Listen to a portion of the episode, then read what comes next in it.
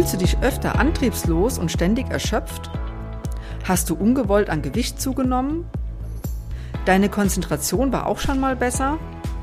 Du vergisst häufiger Dinge und schreibst dir am besten alles auf? Heute geht es um ein kleines und doch so wichtiges Organ, das häufig die Hauptursache oder zumindest mitbeteiligt an den genannten Problemen ist, die Schilddrüse. Sie wird auch gerne als der Motor des Stoffwechsels bezeichnet. Heute erfährst du, wie sich Schilddrüsenprobleme zeigen, welche Diagnostik sinnvoll ist, auf was bei der Behandlung zu achten ist und wie du ganz einfach selbst testen kannst, ob du einen Jodmangel hast. Doch erstmal herzlich willkommen und schön, dass du zuhörst.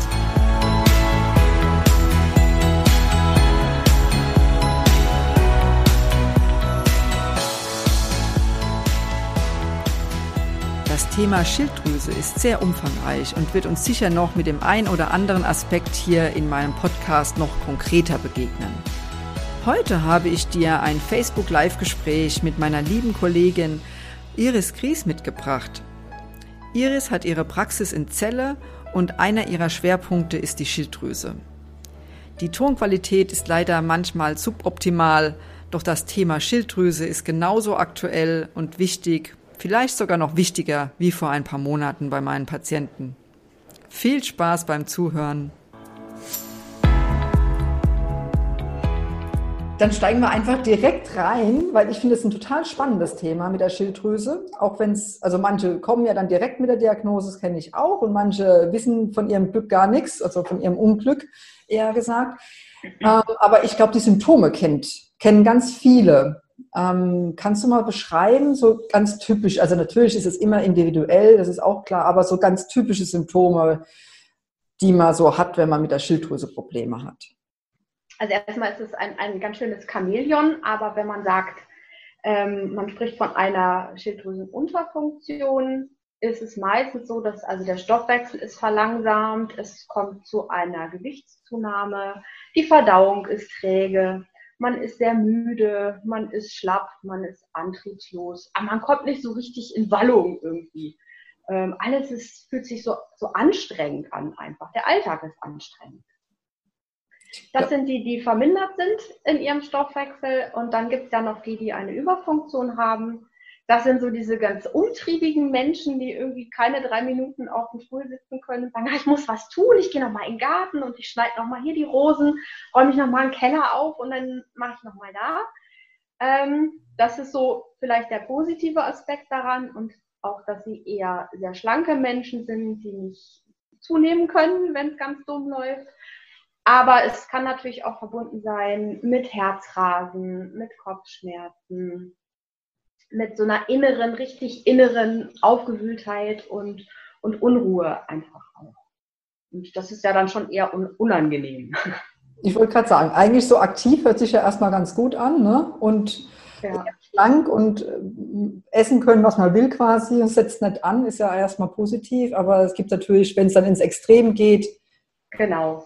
ja, es sind also auch so die, diffuse Sachen, dass also gerade dieses Herzrasen, was dann ja auch manchmal auftreten kann, das macht ja auch oft Angst.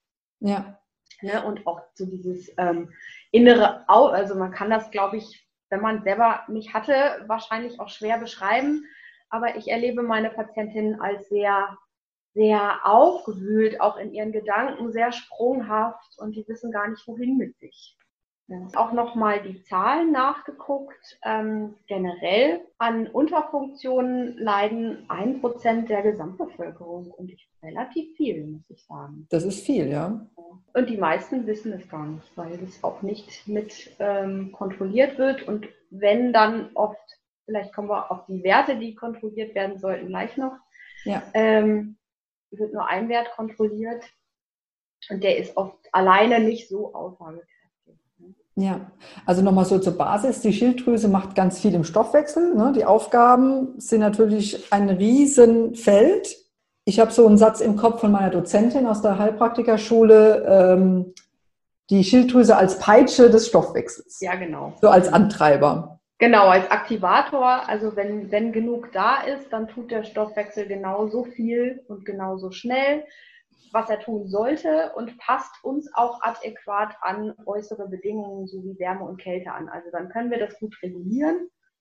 Und also ich sehe, wenn ich so Frauen sehe, die im Winter irgendwie nur in, in Latschen draußen rumlaufen, ohne, so ohne Socken, ohne alles und nur im T-Shirt, dann denke ich immer, na, da könnte doch vielleicht eine etwas überschießende Schilddrüse Thema sein.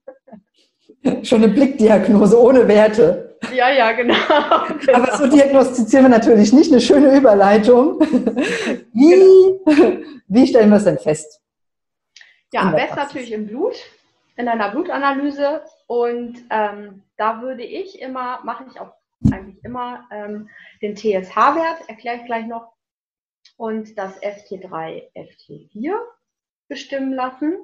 Also FT, FT3, FT4, das ist das freie, das sind zwei freie Schilddrüsenhormone, die eben den, den, Sto den Stoffwechsel eben anheizen, wenn sie genug da sind.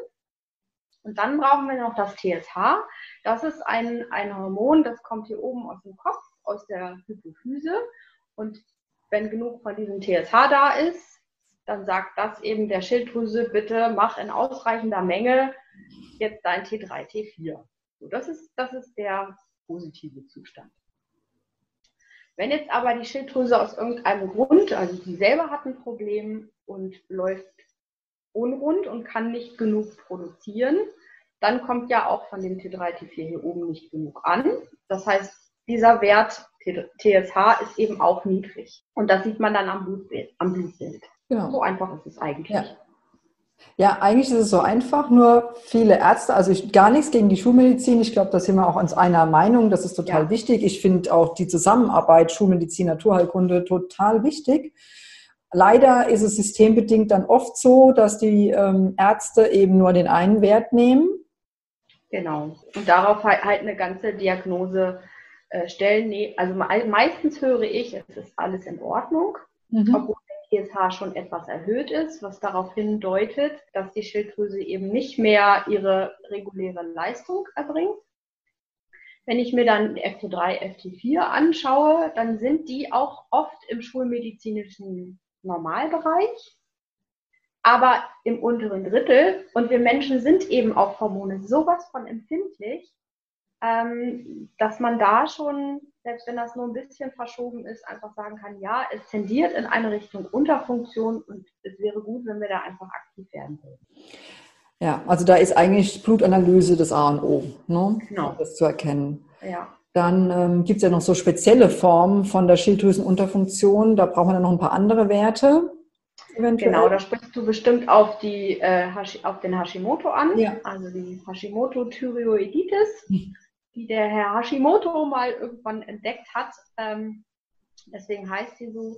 Das ist eine Autoimmunerkrankung, bei der der Körper Anti, selber Antikörper bildet gegen Gewebe der Schilddrüse.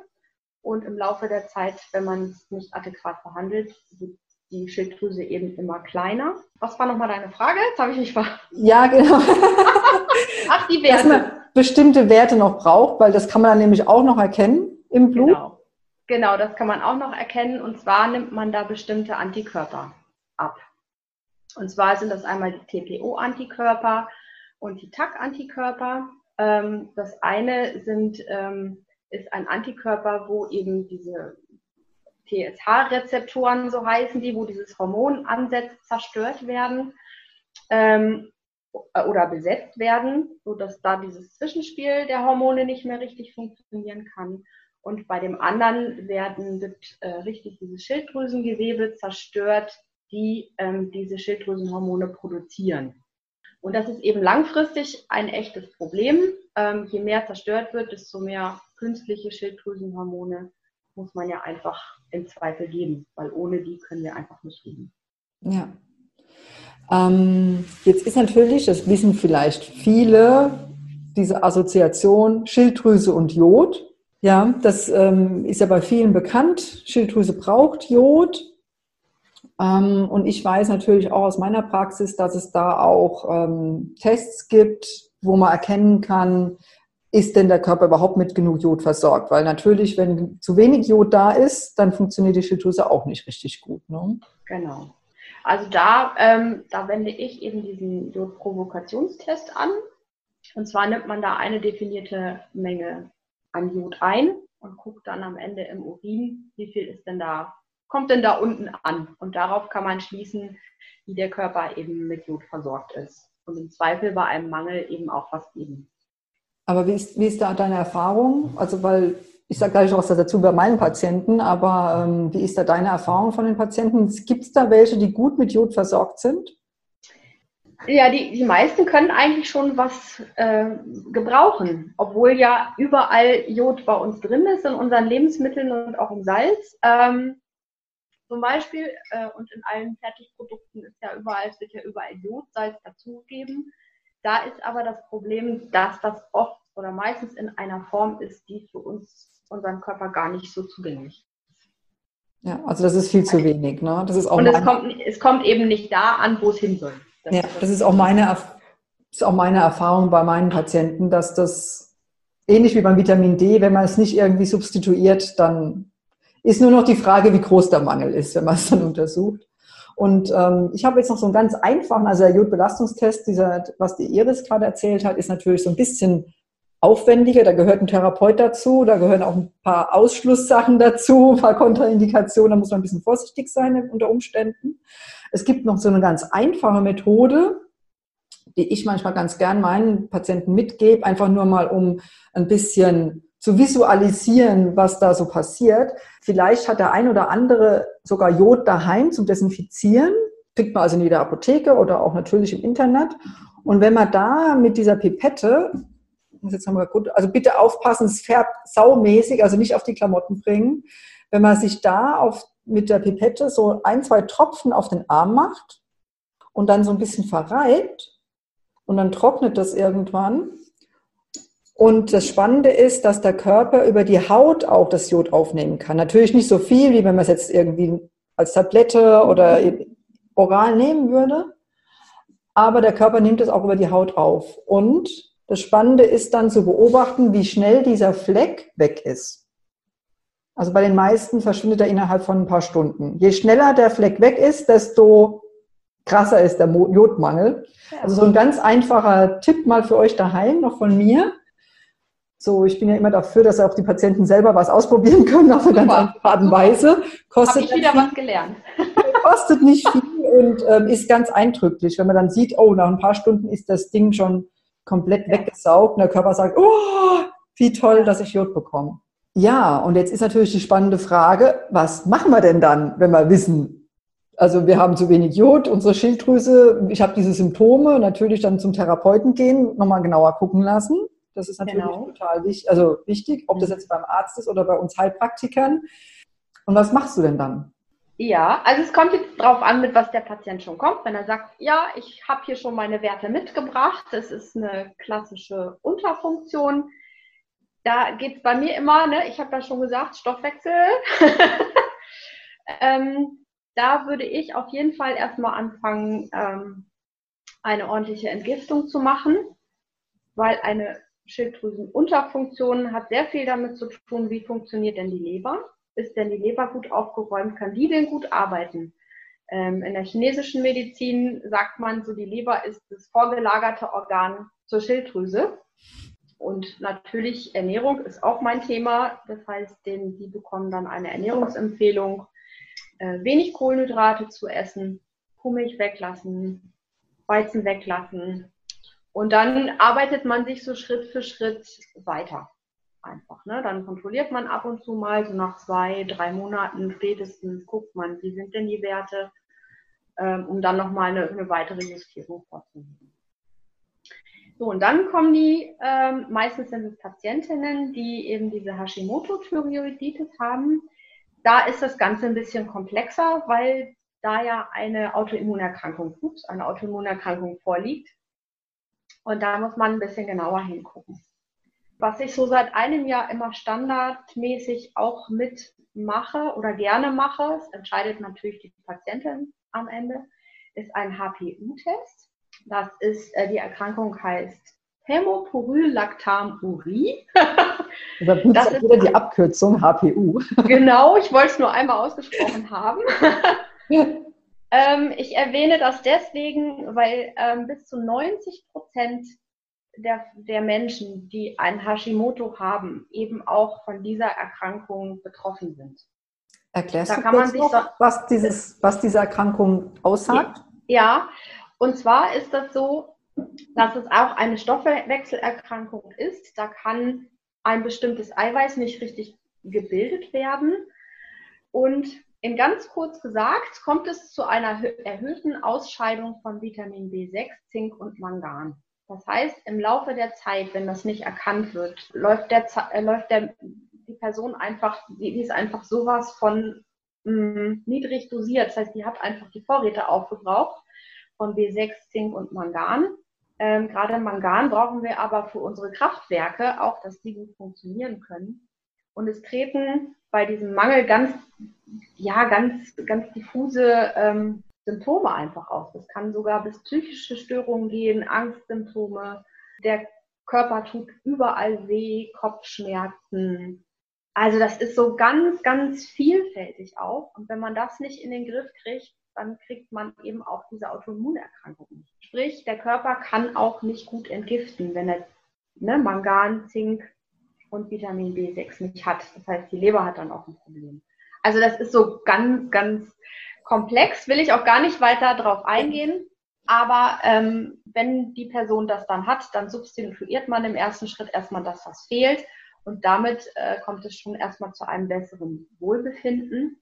Und des Weiteren würde ich mir bei Hashimoto immer den Darm auch mit angucken. Da liegt oft noch ähm, mitvergesellschaftet eine Unverträglichkeit zu Gluten vor, weil im, im Darm dann Antikörper auch gebildet werden durch diese Eiweiße, die diesen Autoimmunprozess einfach noch anheizen. Und das kann bis zu einem halben Jahr dauern. Also wenn ich heute mein Weizenbrötchen esse, dann kann es sein, dass im halben Jahr da noch diese angeheizten Antikörper in mir herumschwirren und einfach Probleme machen. Ja. Das hast du jetzt Recht komplex. Schön erklärt, weil es ist ja, ich kenne das ja auch, dass, dass es manchmal ganz schwierig ist, den, den Menschen, die uns da gegenüber sitzen, plausibel zu machen, die kommen mit einem Problem, manchmal ja dann direkt, sie haben mit einer Schilddrüse Probleme und dann fängst du mit dem Darm an. Das muss, das ist natürlich erstmal so ein bisschen konfus für die, ja. für die Menschen, die die Zusammenhänge nicht sehen.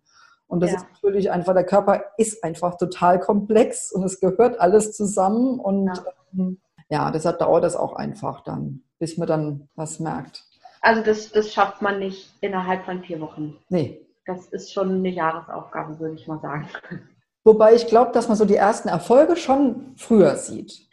Ja, definitiv. Also so das erste, auch so gerade, also was ich, ich so merke, ist gerade so diese Energielosigkeit und Antriebslosigkeit. Also wenn Menschen kommen, die eben noch nicht die Schilddrüse im Kopf mit ihren Problemen haben, weil das kennen ja ganz viele, dass sie so antriebslos sind, Gewichtszunahme bei Frauen, ja, ein Riesenthema, ja, ne?